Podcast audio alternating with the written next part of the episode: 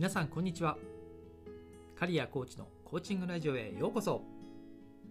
今日は記念すべき第10回です。イエーイ。ここまで継続できているのもリスナーの皆様のおかげです。本当にありがとうございます。これからもコツコツと継続していきますのでどうか応援よろしくお願いいたします。さて今日は2月28日の火曜日。いや最近の東京は本当に暖かくなってきてベランダでですねあの植物を育てているんですけれどもこう次々にね花を咲かせ始めています。先日はあの地元の公園の梅祭りに行ってきましてあの本格的な春の到来にあの今まさにワクワクしている感じです。皆さんはいかがお過ごしですか？本日のラジオは少し、え、今までとは違ってえー、私ライフコーチ刈谷陽介がなぜあの20代で、海外駐在員からベンチャー企業に、まあ、挑戦したのかということについてお話ししていこうかと思います。日本では4月って変化の時期ですよね。進学部署移動昇進転職などなどさまざまな変化が起こる時期かと思いますので私が20代に経験したことが、まあ、少しでもこれから変化を起こしたいなと考えている方の参考になればと思って今日はこのお話をしていこうと思います。私はあの29歳の時にあの海外駐在先で仕事を退職して、えー、ベンチャー企業教育系のベンチャー企業にこう挑戦するという、まあ、意思決定をしたんですけれどもあの当時ってあのまだライフコーチという、まあ、人生を扱うようなコーチをしていなかったのであの退職時なんでこういう行動をとったのかっていうことが、まあ、非常に直感的だったのであんまりこう論理的にはこう説明はできない状態だったんですよね。ただ今振り返ってみると、まあ、この行動はすごくまあ理にかなっているなというふうに感じることが多いんですね。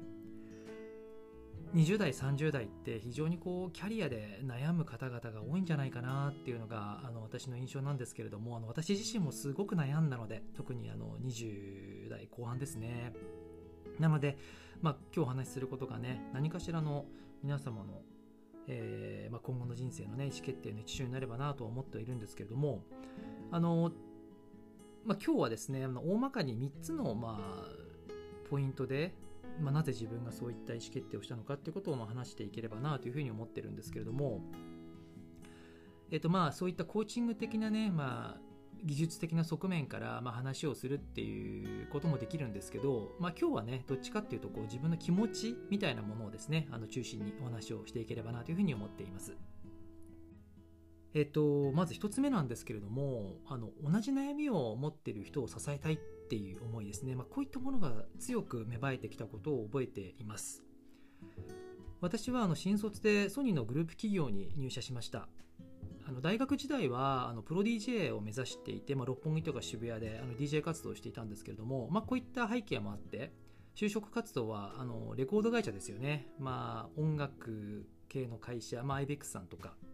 あの当時だと東芝 EMI さんとかですとか、まあ、こういう会社を受けていたんですけれども全部落ちちゃって一個も引っかからなくてなんかもう箸にも棒にも引っかからないってまさにこのことだよななんてこう当時感じていたんですけどまあその国際的な仕事っていう、まあ、まあそういう文脈に興味があったので、まあ、英語全くできなかったんですけどね。あの最後に拾ってもらった会社があのそのマソニーのグループ企業で。で、まあ、その会社に入って、まあ、あのサプライチェーンですよね、まあ、購買とか、まあ、物流とか国際物流系、まあ、こういった B2B の仕事がメインで。あとはまあソニー内部での仕事がすごく多かったのであのまあ、すごくダイナミックな環境ではあったんですよね、まあ、若いうちに海外勤務もまあ、経験させてもらいましたしあのすごく人間関係も良好でいい会社だったんですけど、まあ、なんか少し物足りないなっていう感覚があのそうですね245ぐらいからですかねこう芽生え始めたんですよね。まあ、おそらくあの B2B がゆえかもしれないんですけれども、まあ、自分の仕事が直接どう人の役に立っているのか実感がこうあまり感じられないというかこう手触り感っていうものがあまりなかったんですよね。もっとダイレクトに人の役に立ちたいっていう思いがこう芽生えてきて。で新卒当時私は英語が全くできなかったんであの、まあ、国際感覚がないことでが理由で、まあ、こう失恋経験とかもあった自分はなんかいつか海外に出たいなってこう漠然と考えるようになってて。そしてまあ2006年にまあ日本初の語学コーチングスクールであるまあプレゼンスというスクールがあるんですけどここ私以前代表していたんですけどあのまあ当時はまあそのまだ2006年ぐらいってスタートアップとかベンチャーブームみたいな、まあ、こういったことがない時代ですよね。まあ、昨今ではね、まあ、スタートアップベンチャーってすごくいい響きですけどまだそんな走りというかまあ、当時はそのスクールが小さいビルの一室で事業を運営していたんですけれども、まあ、そのスクールに通って当時 TOEIC のスコアが数ヶ月で300点ぐらい伸びたんですよねでそしてまあその海外駐在の切符を手に入れて、まあ、2007年当時、まあ、経済成長まあ絶頂期だったまあ上海に旅立ちました。まあ、こういった原体験もあって、まあ、その頃からこうコーチングをベースにした語学教育という、まあ、事業にすごく大きな関心を持つようになりました。そしていつか、まあ、この日本初の語学コーチングスクールで働きたいっていう思いがすごく強くなってきて、まあ、自分と同じように語学学習で、まあ、英語とか中国語とかで、まあ、悩んでる人たちを支えたいっていう気持ちを強く抱き始めました。まあ、ここがですね、まあ、この人の役に立ちたいっていうその B2B よりも B2C っていう業態にあのキャリアチェンジするっていうところのすごく大きなきっかけになりましたね。2つ目があの創業者への思いですかね、まあ、理念と強い共感ですね。まあ、このプレゼンスというスクールの創業者である杉村太郎さんという方がいらっしゃるんですけれどもあの、まあ、その方とですねそしてあのお世話になったこのスクールのコーチたちの生き様に、まあ、すごく大きな影響を受けて僕は2年半で駐在先で仕事を退職するっていう決意をしました、まあ、それだけこのスクールへの思いが強かったんですよね。プレゼンスに入りたいっていう気持ちをこう持ち続けながら、まあ、現職でこう中途半端なパフォーマンスをすることを、まあ、自分に許可できなかったっていう理由もあります。僕すごく不器用でこう何て言うんですかね2つとか3つのことをこう一緒にこう進めるっていうのがあんまり得意じゃないんですよね。やるんだったらもうフルコミットでやりたいみたいな思いがすごく強くて。なのであの退職後に、まあ、同僚だった妻と国際結婚してイギリスに渡って MBA を取ってその後中国の四川省で中国語を学んだ後に日本に帰国して無事に念願の語学コーチングスクールのプレゼンス入社の夢が叶いました。当時は29歳で国際結婚も控えていて MBA 留学のために必死であの貯金した1000万円もほぼ全部使って、まあ、かなりこう勇気のいる決断だったんですよね。正直あの結構こう動揺した時期もあって。こう未来がこう本当に自分の考えた通りに進むのかとか、まあ、別にそのプレゼンスに入れるかどうかなんてそんな確信もなかったですしあの不確実だったんですけれどもね正直。ただまあ動いてから本当に良かったっていうふうに心の底から感じています。自分の人生を振り返った時にこう本当に人生を変えてくれたような意思決定って何だったかなっていうふうに思うとやっぱここがすごく大きかったんですよね。あの39の時に仕事を辞めて中国全省の旅をこう妻とチャレンジするとか、まあ、その時も結構大きな意思決定だったんですけどただやっぱり29の時にこの意思決定をしていると、まあ、人間って慣れてくるんですよね。だんだん。最初すっごい怖かったんですよこの時。29の時は。ただやっぱりこうリスクへの許容度っていうのは取っていくリスクによってこう何て言うんですかね大きくなっていくというか。なのでその小さいリスクでもいいから徐々にこう積み重ねていくっていうことはすごく大事なのかなっていうのは感じてますけれども。あ少し話を戻しますが、まあ、何よりもね創業者の意思にやっぱりすごく動かされたんですよね。こう人間の意志とか、まあ、人の生き様っていうのは、まあ、これだけ、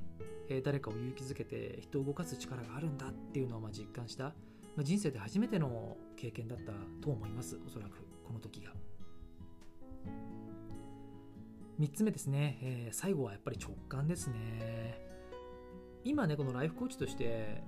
当時の意思決定をね振り返ってみると、まあ、その価値基準に沿っていた行動であったとか、まあ、自分のねあの強みをまあ活かせている行動であったとか、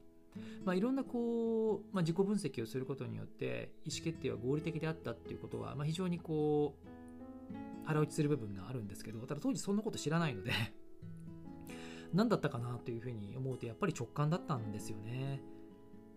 人生の正解ってこう理屈で決められることばっかりではないと思っていて、まあ、学校の勉強とは違って答えがないんですよねもう答えがない以上はもう行動してみないと正解かどうかなんてわからないので、まあ、この頃から、まあ、社会が作ったルールとか、まあ、他人の評価軸とか価値観ではなくて本当に自分がやりたいことまあ、理想的な人生を生きる方法っていうのは、まあ、自分自身の内側にもうすでに存在しているっていうこう前提を溺れながらですけど、まあ、感じていたんですよね。まあ、直感とかね違和感とか、まあ、こういうもの、まあ、何かが違うなとかこれやりたいなとか、まあ、そういった思いに蓋をしないでちゃんと向き合ってあの、まあ、当時はねそんなに言語化していなかったですけれどもやっぱりこう今になってみると言葉にしてみる言語化することの大切さっていうのはまあこの時にねあのすでにこう学び始めていたというか29のタイミングで、まあ、直感に従って行動できたことが、まあ、人生に本当にポジティブなあの側面をたくさんもたらしてくれました。あの MBA で投資したお金も回収できましたし、まあ、ただあの経済面っていうことだけでなくて何よりも人生において最も価値のある、貴重な思い出っていうものを、ま、積み上げることができましたよね。あの思い出ってお金では買えないですよね。あのお金で買えないものにこそ、ま、真の価値があるというふうに僕は信じています。あの人ってどうしても物事をこう損得で考える傾向ってあると思うんですよ。もちろんあの僕もあります今。こうした方がまあ売り上げ上がりやすいかなとか、まあ、こうした方がまあプラスになるかなとか、まあ、そういうことは日々ね、あの何度も意思決定する中で出てくる時ってあると思うんですよね。大事な時もあるし。でも人生全体で考えた時にやっぱりこう損得だけで意思決定しないっていうことも時には大事になることがあるんじゃないかなっていうふうに感じていて、まあ、そういうことってこう直感がすごく役立つというか直感にはあの自分たちのこれまでの経験が凝縮されていてその直感に素直に従うことで開ける道もあるんではないかなっていうふうに僕は考えています。このお金よりも大切なことがあるという、まあ、損得だけに縛られないっていうこういったマインドセットを、まあ、体験を通して身につけられたことっていうのはそうですよね。あの人生を振り返ってもすごく貴重な経験になっていると強く感じています、まあ、以上この3つがですね、まあ、自分の人生を振り返った時にあのすごく重要な意思決定だったし、まあ、29の時に、まあ、なんでその、まあ、恵まれたね海外駐在という、まあ、立場からあのベンチャー企業に挑戦したのかということが、まあ、集約されてるのかなというふうに感じます。僕がその大幅にキャリアチェンジしたのは、まあ、2009年なので、まあ、今から14年ぐらい前ですよね。ただ現在はもう本当に副業とかも認められてますし、働き方の多様性が、あのー、以前よりも広がっている社会だと思いますので、理想の生き方を実現しようと思えば実現できるフィールドっていうのは以前よりも整っているというふうに感じています。あとは行動を起こすだけですよね。まあ、私の、まあ、こういった経験が少しでも皆さんの、まあ、気づきにつながれば心から嬉しく思いますし、また直接ね、私とお話ししてみたいというような方がいらっしゃれば、ぜひ、あのー、無料の、えー、コーチングの説明会等も実施していますので、どうかあの気軽にお申し込みください。さて、えー、今日はなぜ20代で海外駐在員からベンチャー企業に挑戦したのかについてお話をしてきました。本日の内容がこれから変化を起こしたい方々の気づきや学びにつながればとても嬉しく思います。本日は以上となります。朝に聞かれている方は素敵な一日をお過ごしください。夜に聞かれている方は今日もお疲れ様でした。どうかゆっくりお休みください。それではまた次回の放送でお会いしましょう。